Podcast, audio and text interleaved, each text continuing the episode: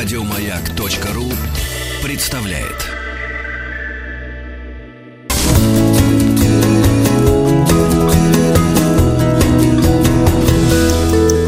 Сто минут по 100 минут об альтернативной энергетике. И у нас э, сегодня тема ветроэнергетика. Валерий Владимирович Бессель, вице-президент группы компании New Tech Services, профессор РГУ нефти и газа имени Губкина. Приветствую вас в эфире «Маяка». Здравствуйте. Добрый день. Валерий Владимирович, вчера мой коллега Александр Борисович Пушной с вами общался, и я вот краем своего женского уха слышала ваше общение. Вы обсуждали э, солнечную энергетику, солнечную энергию Точно. вообще Да, и в было, частности. было, А, вы не могли бы еще раз, э, говоря об альтернативной энергетике, перечислить вообще, если не все, но наиболее распространенные возможные, прежде чем мы перейдем к ветроэнергетике? Ну, если говорить об альтернативной энергетике, то, что сейчас для нас принято, это прежде всего солнечная энергетика. Как мы уже вчера говорили, это фотовольтаика и concentrated solar power. А, Ветроэнергетика, гидроэнергетика традиционная, нетрадиционная. Для нашей страны гидроэнергетика очень важна, особенно нетрадиционная. Это, в частности, tidal energy, это энергия морских течений. Ну и, безусловно, хотелось бы говорить и о геотермальной энергетике. Для нас, для нефтяников, она тоже очень важна биоэнергетики, потому что биотопливо это очень интересная тема. Мы ее будем обсуждать в четверг, я надеюсь.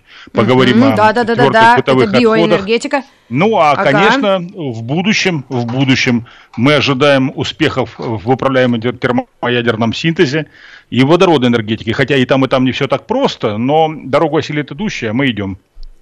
Да, Вот. и вы знаете, вы идете как специалисты, да, как а, те, кто сталкивается Это не с мы этим идем, это непосредственно. все идут. Дело в том, что Точно? э, я вчера просто не успел это сказать. Смена энергетических Давайте. парадигм это не желание каких-то конкретных людей. Смена эне- энергетических парадигм это совершенно объективный процесс, связанный с самой диалектикой развития человечества. Потому что наступают моменты, когда нам требуется значительно более эффективное и высокоэнергетичное топливо.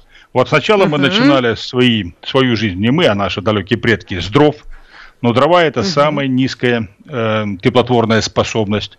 А потом перешли на уголь, потому что дровами топить паровые машины было невозможно. Ну вот условно, если бы Да, Титаник количество. загрузили не углем, а, а- а, значит, а- а, да, дровами, он как раз бы не доплыл до- даже до места встречи с айсбергом. Дрова До, за- до заправки. Ага. Точно, точно. Вот так же углеводород. Углеводород эффективней в 1,4 раза, чем уголь, но на углеводороде вот далеко на Марс вы не улетите, это точно. А уж там какие-то там дальние полеты, ну это вообще нереально. Поэтому это просто Да. объективное, э, объективное требование самой диалектики развития человеческого, эм, человечества. Поэтому это совершенно неизбежно.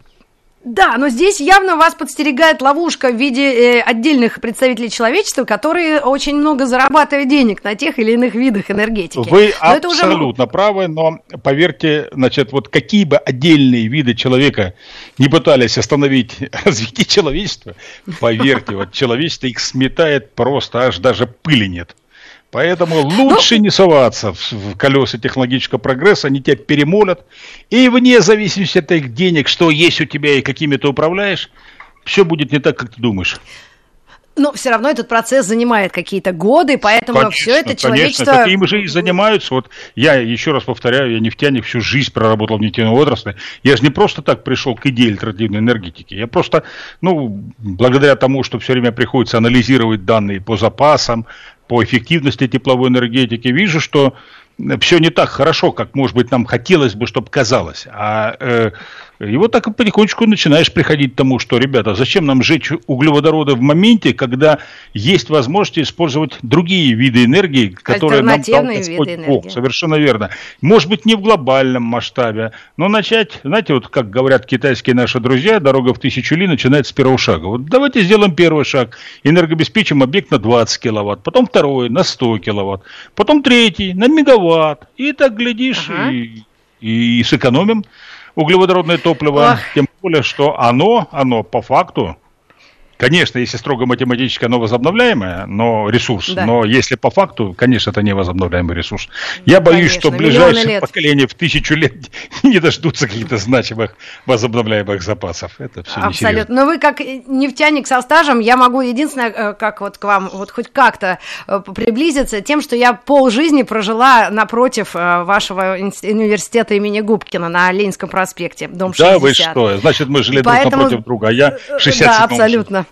Да, так что будем знакомы. Ну и продолжая наш э, такой э, разговор, э, если солнечную энергию вы вчера обсудили, по-моему, достаточно доскональные перспективы у нее есть, но, возможно, не в большей степени у нашей страны, да, поскольку у нас таких солнечных, откровенно, участков не так уж и много. Ну вот не вы, так значит, ли? не очень хорошо Ошибаюсь. нас слушали. А, или Вот вы из у нас- космоса там все. Мы, вы из мы- космосу, мы- да, мы наверное, как раз наблюдали. с моими магистрантами, но так как мы к этой теме пришли совсем недавно, начиная с 2014 года, мы начали серьезно этим заниматься, мы решили себя немножко поудивлять. И вот с моими магистрантами, значит, которые учатся у нас по программе совместной со Шведским Королевским технологическим институтом, ком- ком- э, программа называется Sustainable э, Energy Development, то есть это устойчивое развитие энергетики, это не вообще любая вид энергии.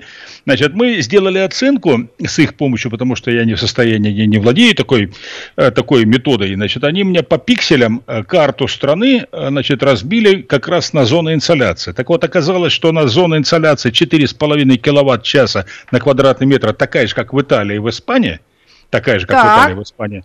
У нас эта площадь миллион сто семьдесят тысяч квадратных километров, потому что вы не забывайте, что у нашей страны она огромна по территории. Это, это не то, что крупнейшая. Вот, ну, да я видела карту мира. Может Мгм. только Ой, ну и совместно мира, и Канады и России. Штаты, да. И она страна абсолютно пустая.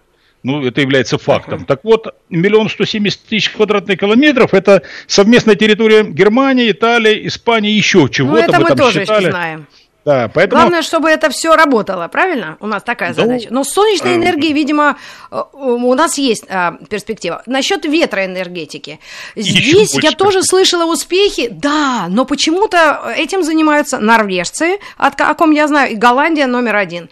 Если Ну, я не права, пожалуйста, поправьте. Нет, нет, вы правы абсолютно, но они занимаются от необходимости, и в Норвегии, и в Голландии, значит, потихонечку приходит к финишу углеводородное, углеводородное сырье, там просто нет значимых запасов, и идет постоянное снижение не было.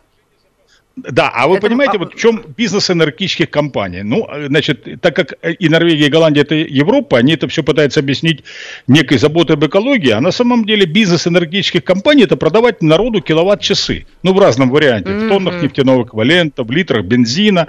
И если вы перестаете их добывать, потому что негде и нищего, то вы начинаете на рынок предлагать другие киловатт-часы, которые вы начинаете делать как раз из ветра, солнца.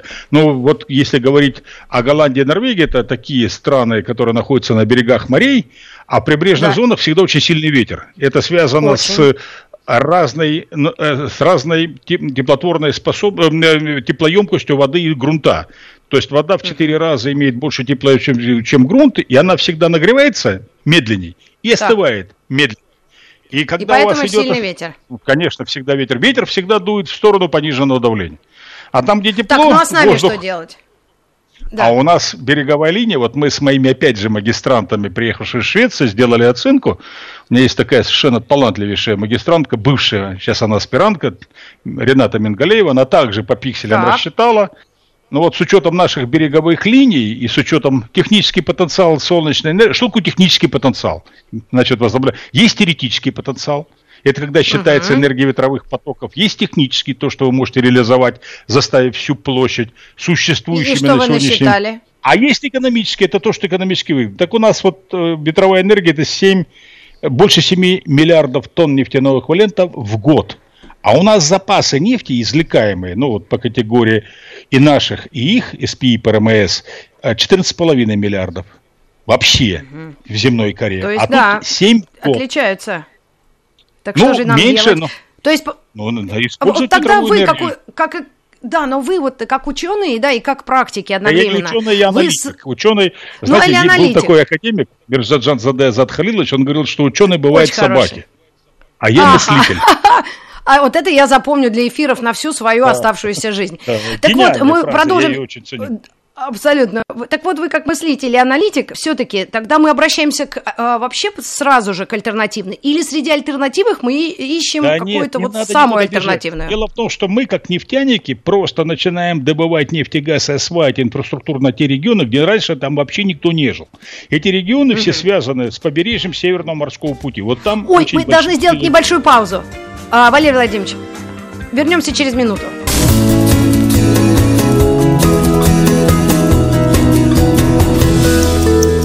100 минут по об альтернативной энергетике, и мы подсчитали сегодня э, ну, целесообразность ветроэнергетики, да, или как это слово правильно называется, 7 миллиардов кубами. То есть это 7 миллиардов, а вчера мы считали солнечную энергетику. И бежать ну, никуда ну, не надо, нужно еще проанализировать все остальное. 150 миллиардов. Ну, это не, понимаете, это мы считаем глобально для того, чтобы показать потенциал технической энергии. Потому что очень много, ну, ходит э, слухов, кстати, формируем во многом э, вот нефтегазовом лобби, что она не перспективна, да. это не так. Вот я вам пример ага. приведу. Вот есть такой северный город, самый северный город в мире, называется Пивек. Он находится аккуратно на Северном морском пути. Вот для того, чтобы его энергообеспечивать, так как туда энергетическую инфраструктуру подтянуть просто невозможно, нереально.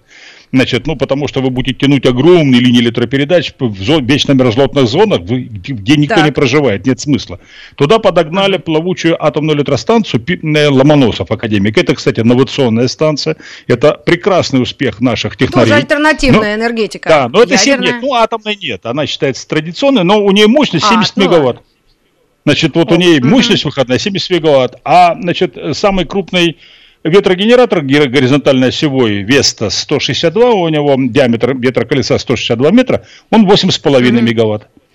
Понимаете, да, вот 70 разница. мегаватт для того, чтобы заменить, ну так как ветрогенераторы со 100% загрузкой не работают никогда, у них коэффициент использования установленной мощности, ну в среднем по миру за прошлый год 26%, а вам достаточно так. установить, ну вот условно, порядка 20 таких ветрогенераторов, и он полностью заменит э, этот, э, э, эту ну, атомную электростанцию.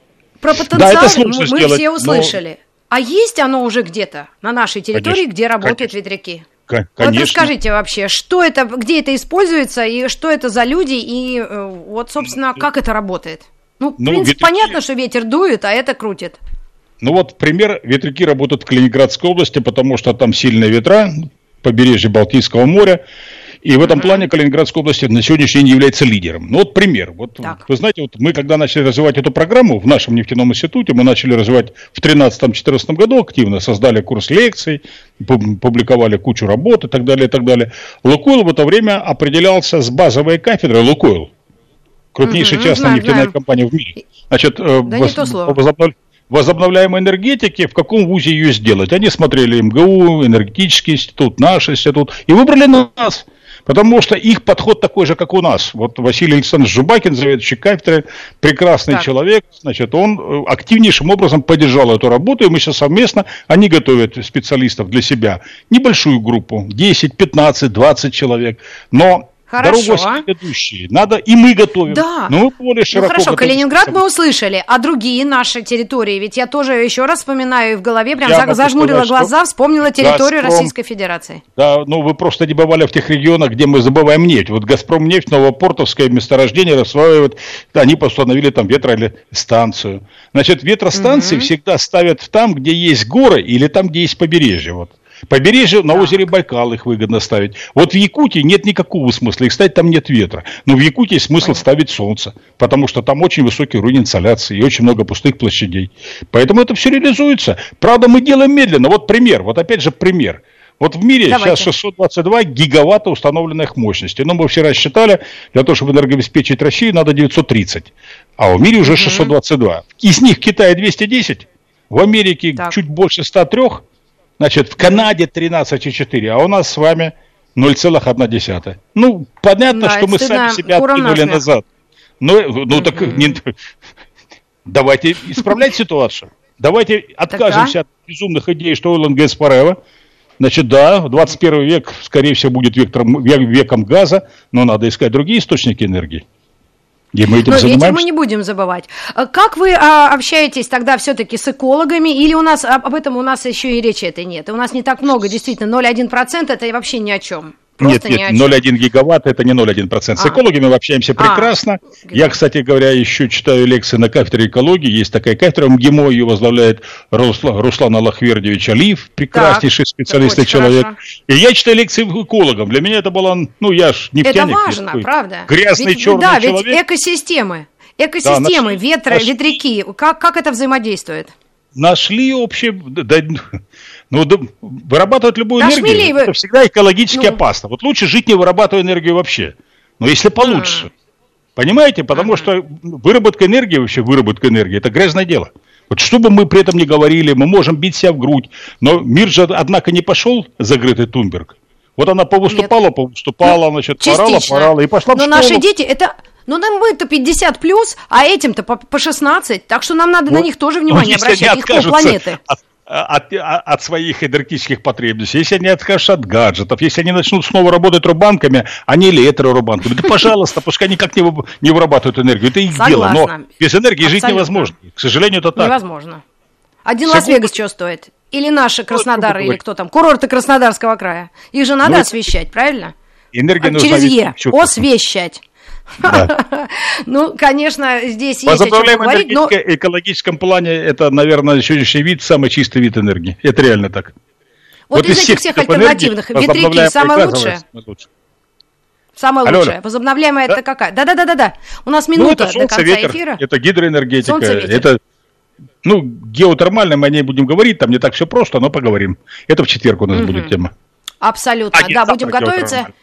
Или завтра, да, просто да, просто волю судеб Александр Борисович Пушной, наш физик, который ответственный за такие темы, он э, поехал на съемки лирические. Ну, это тоже нужно кому-то закрывать.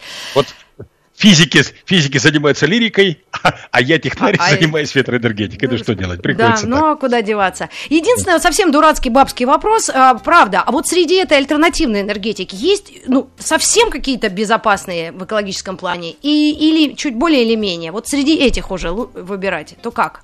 Вы бы как э, расположили эти все? Э, в экологическом плане э, я бы сказал, что выработка любого вида энергии связана с, с, с загрязнением окружающей среды. Любого. Потому что на каком-то этапе вы все равно, вот если говорим о солнечных панелях, вам надо добывать кремний. Значит, надо да. их утилизировать. Если мы говорим о ветрогенераторах, ну, говорят о там низкочастотных вибрациях, от которых гибнут ну, да, червячки, птицы, о птичках, которые не могут в них попасть. Точно. Да, ну, Вообще. ну друзья мои, ну не надо же доходить до маразма. Ну, давайте перестанем есть мясо, кур, давайте червячков не будем копать, чтобы на рыбалку ходить. Ну, как-то как так, но я к этому не готов. Так мы сейчас договоримся до экологической революции. Прекрасный собеседник, э, наш э, не ученый, а аналитик и мыслитель. Аналитик, да, да Валерий Владимирович Бесель, вице-президент группы компании New Tech Services, профессор РГУ нефти и газа имени Губкина. К вам вернемся. Еще больше подкастов на радиомаяк.ру